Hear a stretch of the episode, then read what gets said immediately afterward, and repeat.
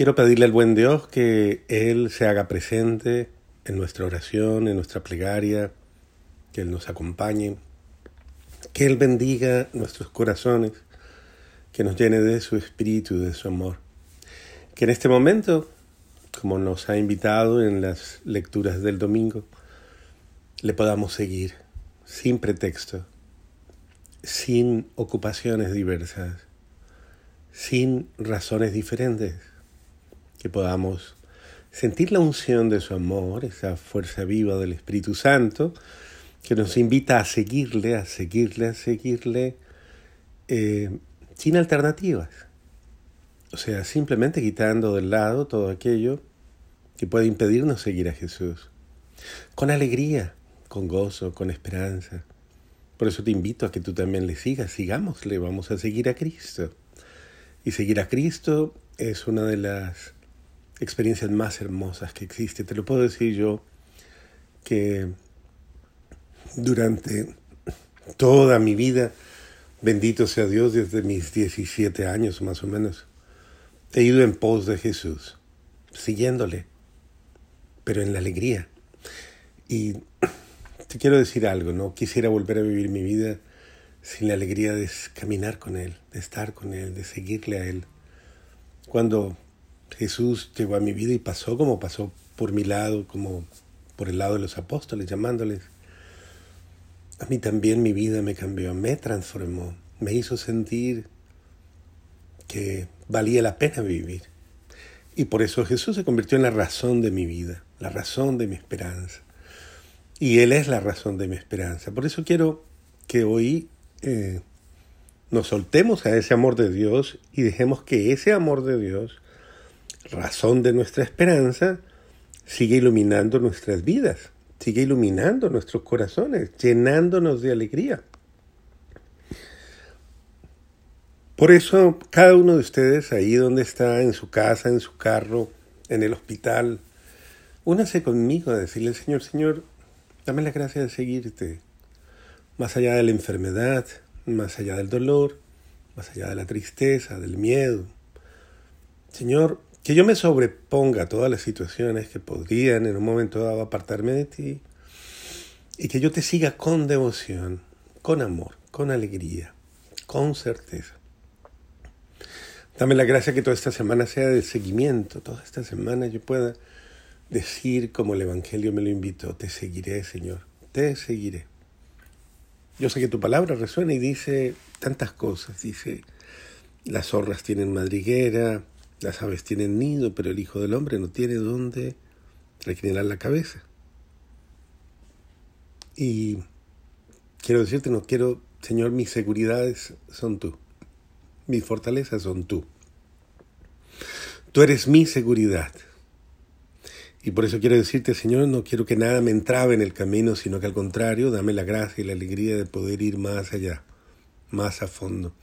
Señor, ayúdame a no tener experiencias superficiales de vida, sino ir más allá, más allá de mi dolor, más allá de mi tristeza, más allá de mi desesperanza, más allá de mi cansancio, Señor, de mi abatimiento. ¿Y, y hacia dónde es eso? Pues hacia ti, hacia ti que eres el puerto seguro de llegada, que eres en quien vale la pena refugiarse. Deja que vaya y entierre a mi Padre, Deja que los muertos entierren a los muertos. Porque no hay nada mayor que más que guardar el dolor y el luto por alguien que ha partido de tu presencia, es el hecho de guardar la esperanza de tu Pascua en nuestras vidas, de tu amor en nuestras vidas. ¿Cuántas veces tristemente nos refugiamos en el dolor y nos aferramos a él como si fuera nuestra única situación, nuestra única realidad, o nos aferramos a algo simplemente que nos dé seguridad. Entonces no, tú nos dices, ven a mí, deja que los muertos enterren a los muertos. y recuerda a nadie que pone la mano al arado y mira atrás es digno de Jesús.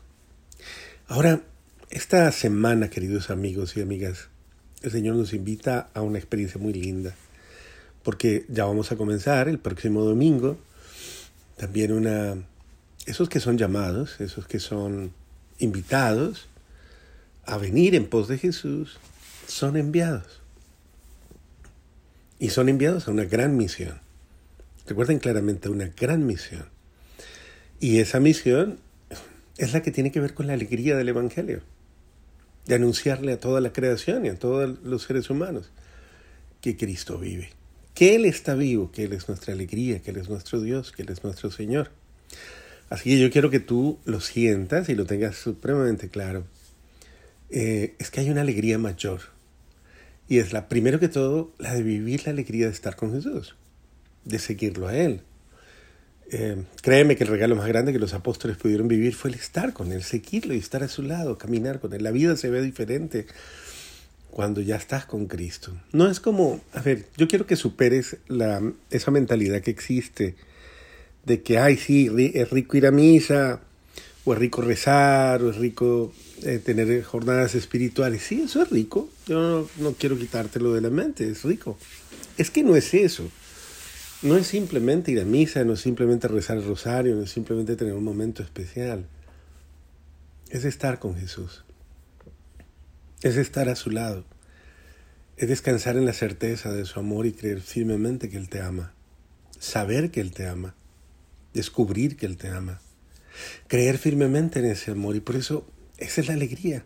La alegría nace cuando tú estás con Él, cuando Él está contigo. Por eso vamos a ver la primera lectura de Isaías 66, 10, 14c. Los que tengan la Biblia, Isaías 66, 10, 14.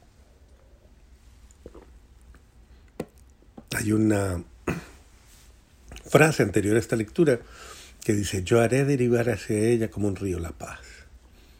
Es el sentido de lo que te espera cuando tú te acercas a Dios. Imagínate qué expresión tan bella. Cuando tú te acercas a Dios, Él hace llegar hacia ti como un río la paz. Y uno buscando paz en otro lugar. Y dice, solamente acércate y yo haré derivar hacia ti como un río la paz. Ahora quiero que Mire si escucha la voz del pastor. Festejada Jerusalén, gozad con ella. Todos los que la amáis, alegraos de su alegría, los que por ella llevasteis luto. Mamaréis a sus pechos y os saciaréis de sus consuelos, y apuraréis las delicias de sus ubres abundantes. Yo haré derivar hacia ella como un río la paz, como un torrente en crecida, la riqueza de las naciones. Llevarán en brazos a sus criaturas y sobre la rodilla las acariciarán. Como a un niño a quien su madre consuela, así os consolaré yo. Y en Jerusalén seréis consolados. Al verlos se alegrará vuestro corazón y vuestros huesos florecerán como un prado.